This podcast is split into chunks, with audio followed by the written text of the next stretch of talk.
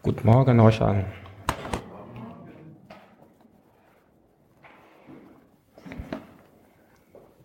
Das Thema der heutigen Predigt lautet das Opfer Isaac, ein Typus für Christus.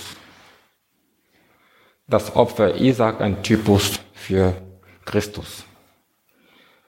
Und den Text, den ich mir ausgesucht habe, steht in Römerbrief, Kapitel 8. Wer seine Bibel hat, kann mit aufschlagen. Römer, Kapitel 8, Vers 32.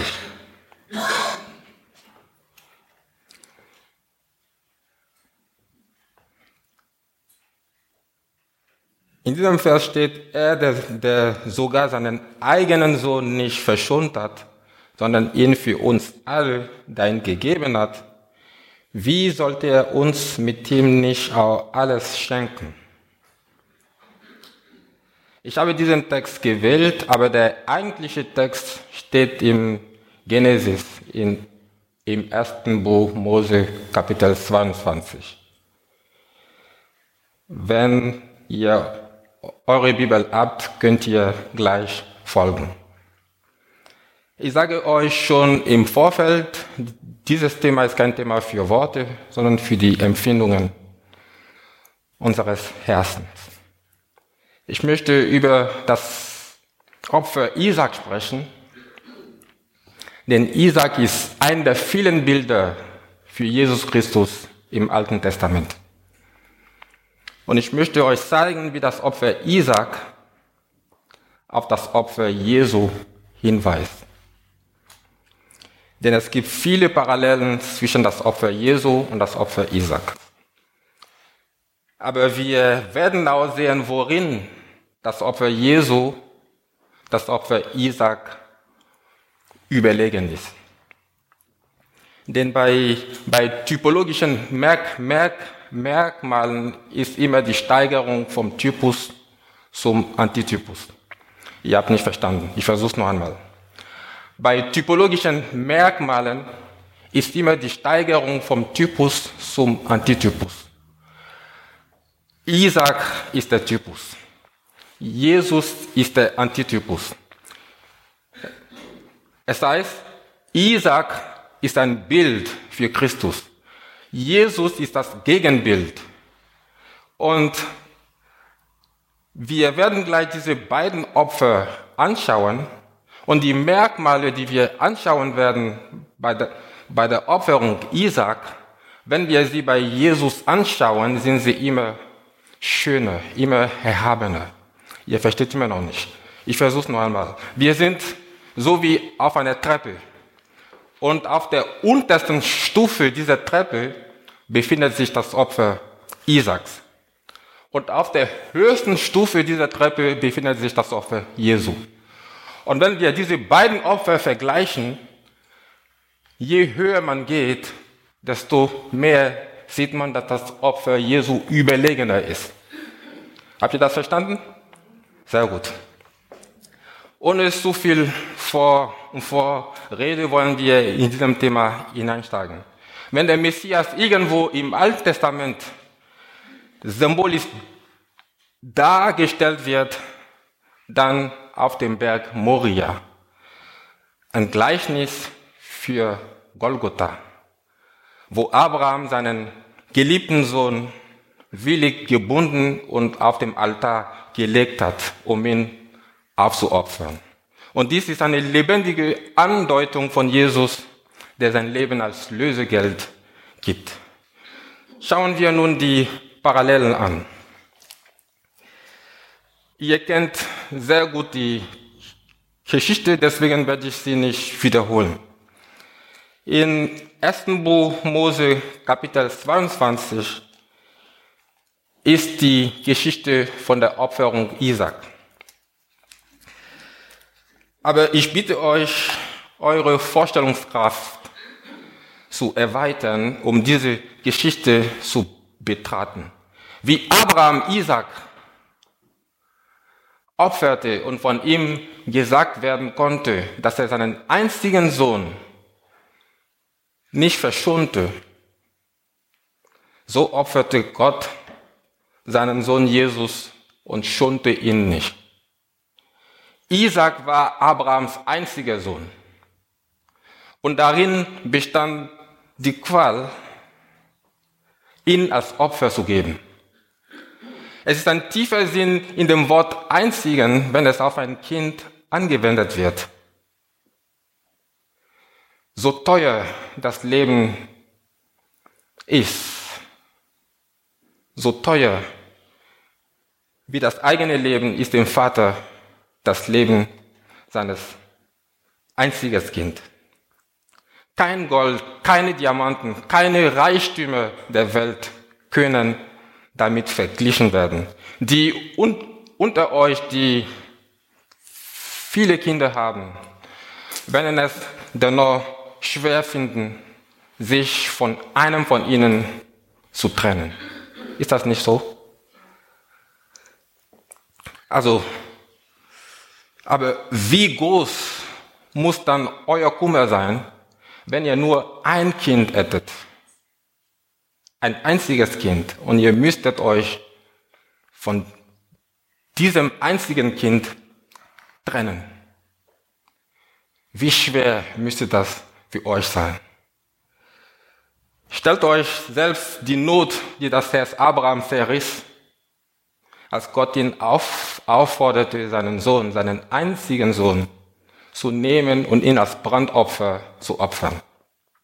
Aber ich habe keine Sprache, um zu, um zu beschreiben, wie das Herz Gottes aussah, als er seinen einzigen Sohn geben musste, um das Mögliche zu, zu um das Un Un Unmögliche zu versuchen, werde ich mich nur, nur zufrieden geben, die Worte der Heiligen Schrift zu wiederholen. Denn so sehr hat Gott die Welt geliebt, dass er seinen einzigen, seinen eingeborenen Sohn gab, damit jeder, der an ihn glaubt, nicht verloren geht, sondern ewiges Leben hat. Nichts als, als unendliche Liebe konnte Gott, konnte den Gott der Liebe fernlassen, seinen einzigen Sohn als Opfer darzubringen, zu, zu, zu zerschlagen. Wer hatte das, das, das in, in Abrahams Fall Isaac das Kind seines Herzens war? Isaac war das Kind seines Herzens. Ihr könnt euch also vor, vorstellen, wie der Abraham ihn sehr liebte. Abraham liebte Isaac. Aber wer kann sich vorstellen, wie nah und wie teuer unser Erlöser Jesus für Gott war? Und trotzdem verschont, verschont er ihn nicht und er gab ihn als Brandopfer, als Stellvertreter zum Kreuz und zum Tod. Hast du ein Lieblingskind? Jetzt ist die Frage an euch. Hast du ein Kind, das du ganz besonders liebst? Hast du eins, der dir lieber ist als alle anderen? Wenn du dann berufen werden solltest, dich von ihm zu trennen, so wirst du imstande sein, zu verstehen, wie Gott, so, so wirst du imstande sein, eine Gemeinschaft mit dem großen Vater zu haben, der seinen Sohn gab. Beachtet auch, dass, dass Isaac ein äußerst liebenswürdiger und gehorsamer Sohn war. Wir haben den Beweis in der Tatsache, dass er, dass er willig war, gebunden zu werden, um und geopfert zu, zu, zu werden. Er hätte seinen alten Vater widerstehen können und fliehen. Also, wenn ich das gewesen wäre, hätte ich meinen Vater geschubst und wäre weggerannt. Aber er gab sich willig. Um gebunden zu werden, ließ, ließ er sich auf dem Altar legen.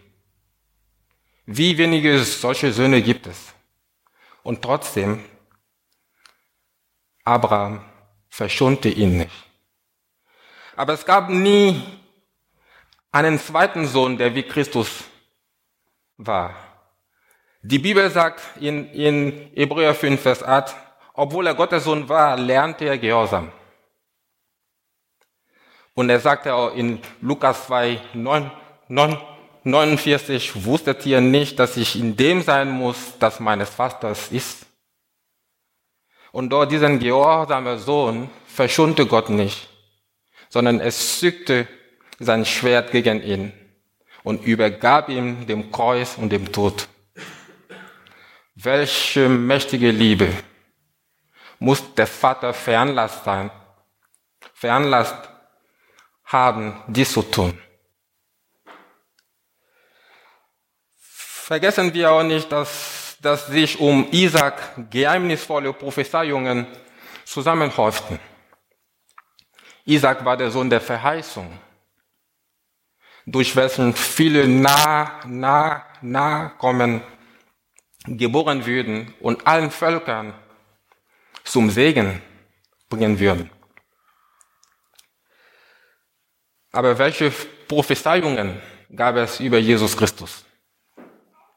Vor seinem Erscheinen. Wie viele Verheißungen gab es? Wie vieles wurde von ihm vorausgesagt?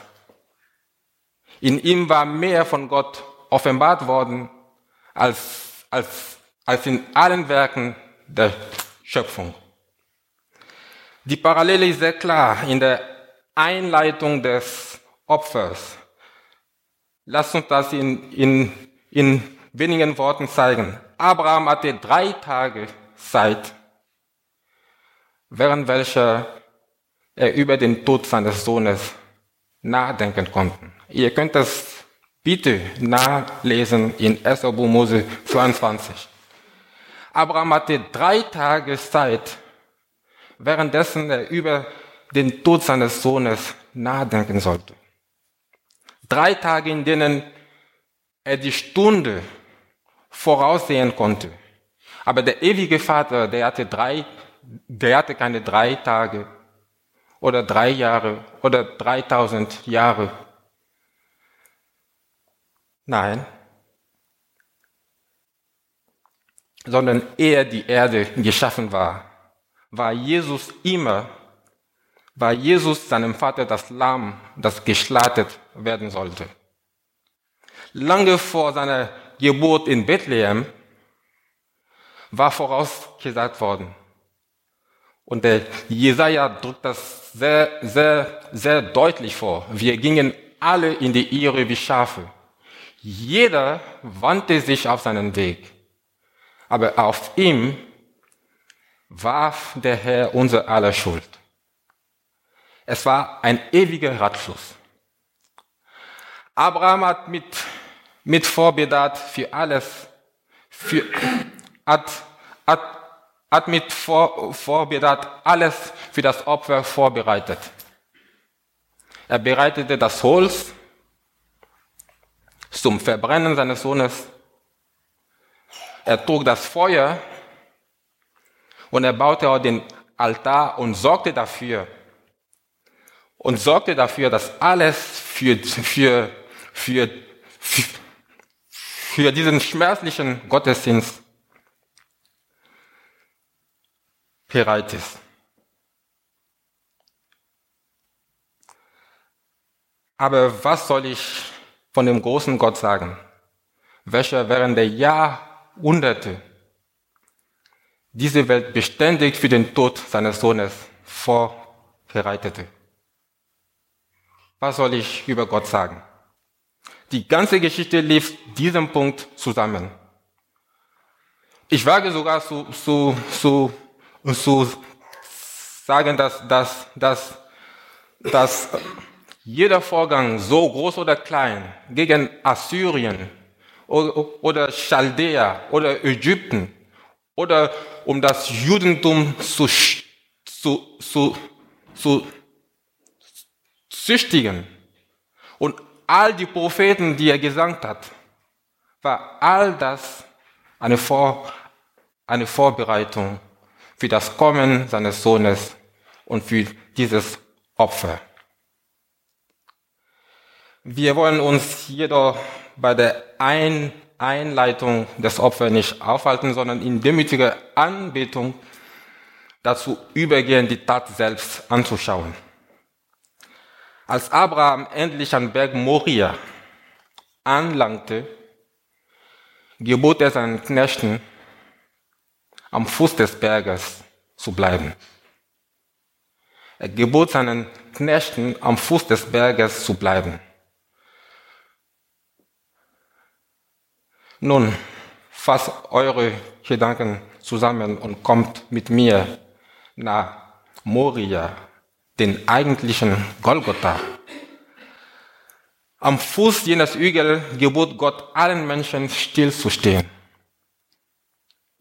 Die zwölf sind während seiner Zeit auf Erden mit ihm immer gewesen.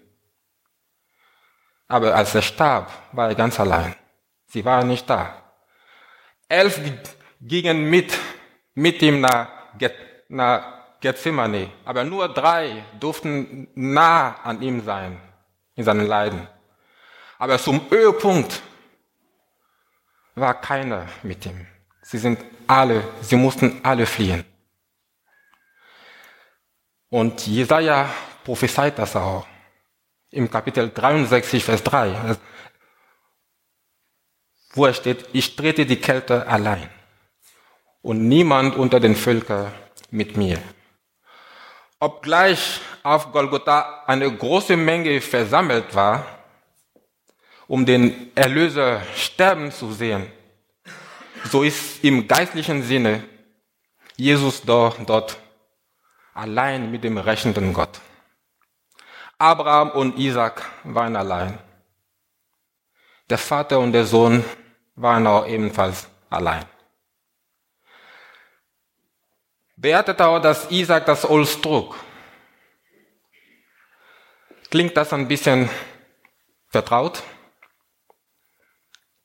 Ich habe eine Übereinstimmung hier, hier an dieser Seite. Isaac hat das Holz getragen, das, das ihn brennen sollte.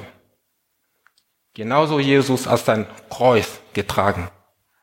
Genauso hat Jesus sein Kreuz getragen. Ein getreues Bild von Jesus, der sein Kreuz trug. Nicht jeder Übeltäter musste das Kreuz tragen, das ihn tragen sollte. Aber in dem Fall unseres Herrn und durch das Übermaß der Grausamkeit fernlasten bösartige Menschen in sein Kreuz selbst zu tragen. Mit großer Genauigkeit und dem prophetischen Vorbild entsprechend hatte Gott es so angeordnet, dass wie Isaac das Holz zum, zum Altar hinauftrug, auch Christus sein Kreuz zurichtete, tragen sollte. Ein der Beatungs, der beatungswürdigen Punkte ist, dass uns gesagt wird, Genesis 22, Vers 6, sie, ging, sie gingen beide miteinander. Sie gingen beide miteinander. 1. Buch Moses 22, Vers 6. Er, der mit dem Messer zu töten hatte, und der andere, der getötet werden sollte, gingen in voller Übereinstimmung im Altar. Es ist für mich erquickend zu erwähnen, dass, dass Jesus Christus und sein Vater in dem Werk der erlösenden Liebe miteinander gingen. In diesem großen Werk, durch welches wir gerettet wurden, gab uns der Vater Christus. Aber Christus gab sich ebenfalls freiwillig. Der Vater zog in Gewändern der Liebe aus zu Menschen, aber Jesus gab sich auch mit derselben Liebe, um uns zu retten. Sie gingen zusammen und schließlich wurde Isaac von seinem Vater gebunden. So wurde auch Christus von seinem Vater gebunden. Er sagte zu Pilatus in Johannes 19, Vers 11, du hättest gar keine Vollmacht über mich, wenn sie dir nicht von oben her gegeben wäre. Das ist doch klar, oder? Er wurde selbst von seinem Vater gebunden. Christus hätte weder von Judas, noch von Pilatus, noch von Herodes, noch von irgendjemandem gebunden werden können, wenn der ewige Vater ihn nicht gebunden hätte. Der Vater bindet seinen Sohn. Es ist Gott, der Vater, welcher seinen Sohn bindet und ihn grausamen Menschen überliefert. Die Parallele geht noch weiter, denn während der Vater das Opfer bindet, ist das Opfer willig, gebunden zu werden. Wie wir bereits sagten, hätte Isaac widerstehen können. Isaac hätte widerstehen können. Aber er tat es nicht. Es sagte sich keine Spur des Widerstrebens oder des Murrens. Genauso wie bei Jesus, er ging freudig zur Schlachtbank, bereit, sich selbst für uns zu geben. Sagte er doch nicht in Johannes 10, Vers 18, niemand nimmt mein Leben von mir, sondern ich habe, ich lasse es von mir selbst. Ich habe Macht, es zu lassen und Macht, es wiederzunehmen. Ist das nicht so? Das sehen wir auch hier. Er ging freiwillig, er ließ sich binden. Ihr seht, wie, wie diese Parallele so, so, so trifft. Und wenn ihr nun den irdischen Vater beachtet, wie er mit tiefem Schmerz auf seinem Angesicht dabei ist, das Messer in das Herz seines Sohnes zu stichen. Habt ihr das ein bisschen vor euren Augen, wie irdische Bilder, himmlische Bilder so, so deutlich beschreiben können, dass der Abraham bereit ist, das Messer zu nehmen und seinen Sohn zu töten. Und genauso trifft es bei Gott, unser himmlischen Vater. Was kann ich noch sagen? Wie ich schon am, am, am Anfang sagte, es ist kein Thema für Worte, sondern für die Empfindungen unseres Herzens. Denn aus Liebe hat Gott all das für uns getan. Wir hätten diese Liebe nicht verdient, aber er tat es aus uneigennütziger Liebe zu uns. Dort die Parallele geht noch weiter nachdem sie ein wenig einen Augenblick aufgehoben worden war. Isaac wurde wieder zurückgelassen. Er war gebunden und auf dem Altar gelegt und das Messer war gesückt und er war schon im Geist dem Tod geweiht. Aber er wurde errettet. Isaac wurde errettet. Lassen wir diese Lücke, in welcher Christus nicht völlig von Isaac, sondern von dem wieder vorgebildet wurde. Doch Christus wurde auch errettet. Und das werden wir am Sonntag feiern, nicht wahr? Christus wurde errettet. Er kam wieder, der lebendige und triumphierende Sohn nachdem er gestorben war. Isaac wurde von seinem Vater drei Tage für tot angesehen. Drei Tage lang hat sein Vater ihn für tot angesehen. Am dritten Tag freute sich sein Vater, mit seinem Sohn vom Berg herabzusteigen.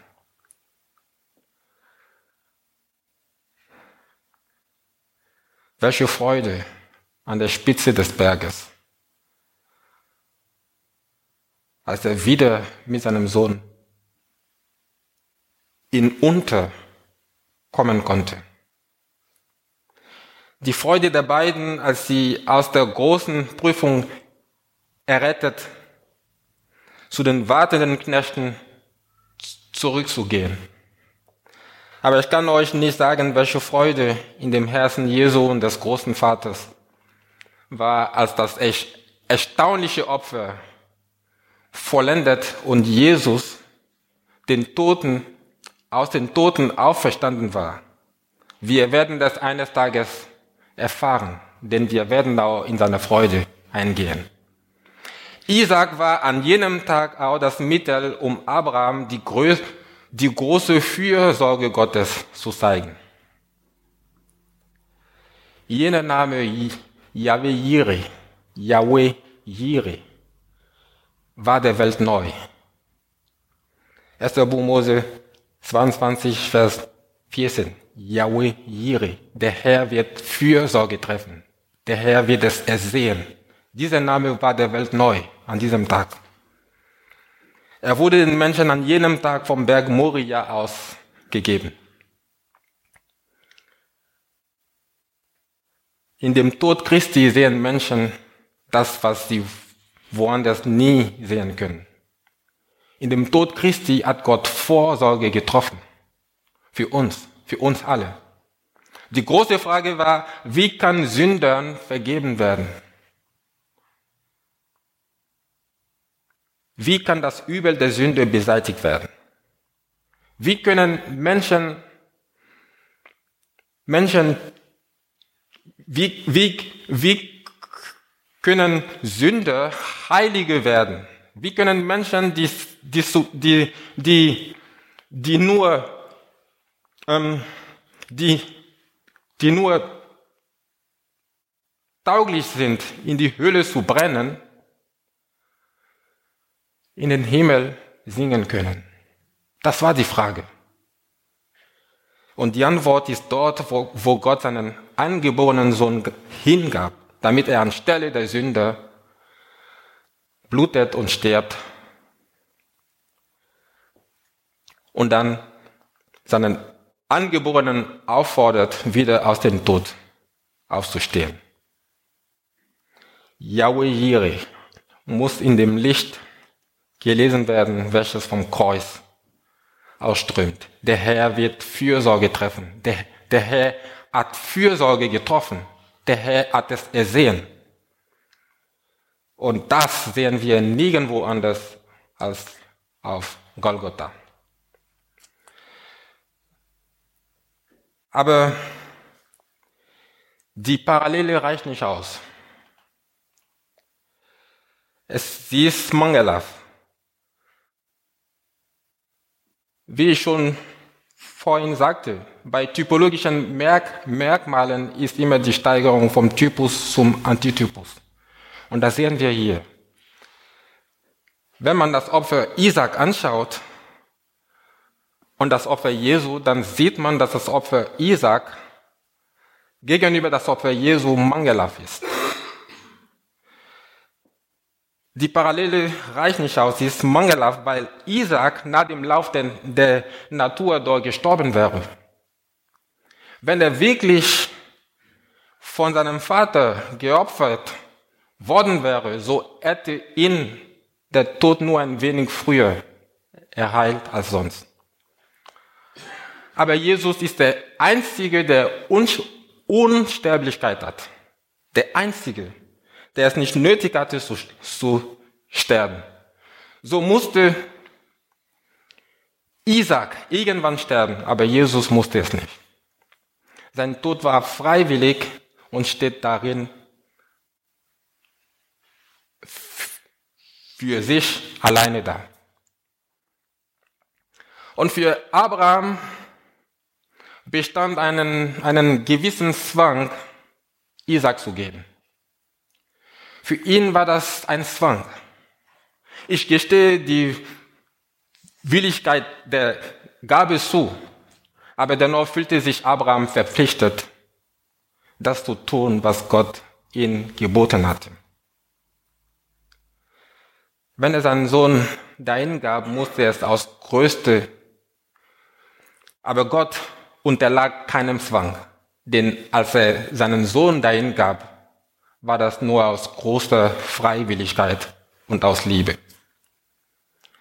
Wer hätte es verdient, dass, dass Christus für ihn sterben würde, so dass Gott gezwungen wäre, ihn dahin zu geben, ihn zu opfern? Er gab seinen Sohn, um zu sterben. Welch eine Liebe. Und diese Liebe sehen wir am Kreuz. Behaupten wir weiter, dass Isaac nicht starb, aber Jesus starb wirklich. Die Bilder trafen so nahe zusammen, wie es nur geschehen konnte. Denn der Wider wurde in der Hecke gefunden. Gott hat Fürsorge getroffen. Es gab einen Wider, der da stand. Gott hat dafür gesorgt, dass ein Wider gefunden wird und anstelle von Isaac geopfert wird. Aber bei dem Fall Jesu musste er selber sterben. Es gab für ihn keinen Stellvertreter, der für ihn sterben konnte. Er musste sein Leben, er war persönlich der, der Dulder, nicht durch Stellvertretung, sondern er litt selber für uns. In seiner eigenen Person gab er sein Leben für uns dahin. Und hier kommt noch ein anderer Unterschied. Isaac, wenn er gestorben wäre, hätte doch nicht für uns sterben können. Ein ganz entscheidender Unterschied. Wenn der Isaac gestorben wäre, hätte er nicht für uns sterben können. Er hätte für uns sterben vielleicht als Beispiel dafür, dass wir nicht auf unser Leben Art geben sollen. Aber das wäre nur ein kleines Geschenk. Aber der Tod Christi steht ganz einzigartig da, weil es ein Tod nur für andere war und einzig und allein aus uneigennütziger Liebe zu den Gefallenen erduldet wurde und seht, was er für uns get, get, getan hat. Er hat unsere Vergebung bewirkt. Er hat uns, er hat unsere Kindschaft erworben. Wir sind nun Kinder Gottes durch Jesus Christus. Er hat unsere, er hat die Pforten der Höhle für uns verschlossen. Wir müssen nicht mehr um, um, um, umkommen. Und niemand kann uns aus seiner Hand reißen. Niemand. Er hat uns die Tore des Himmels geöffnet. Wir werden dort sein, wo er ist. Selbst unsere Leiber werden die Kraft seines Todes empfinden, denn sie werden bei dem Schall der, der letzten Trompete wieder auferstehen. Er wurde für uns dahin gegeben. Hast du Teil davon ist er für dich dahin gegeben worden. Wie sieht es aus in deinem Leben? Ist Jesus für dich gestorben? Hast du das schon, schon mal begriffen? Wie wunderbar das ist. Wenn ja, dann, dann habe ich es nicht nötig, auf dich einzuwirken, dass du, dass du deinen, deinem Erlöser und dem Vater hinaufblickst und ihn in demütiger Anbetung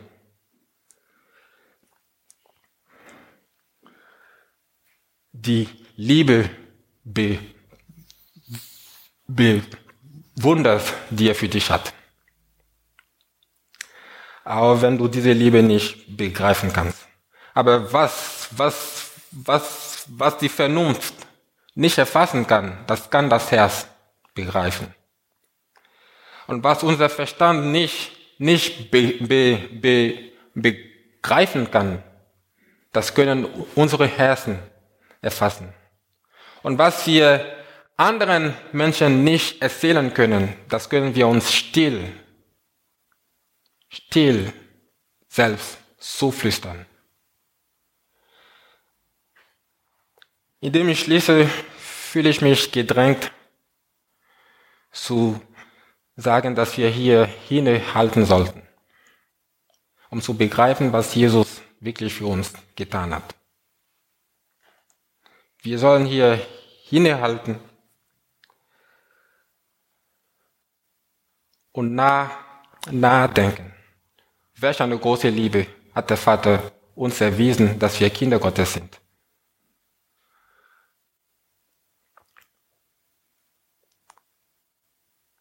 Er sagt, wer an ihn glaubt, wird nicht verloren gehen, sondern das ewige Leben haben. Glaubst du an ihn? Viele hier glauben an ihn. Falls jemand hier ist, der noch nicht an ihn glaubt, du hast die Gelegenheit, heute noch zu ihm zu kommen.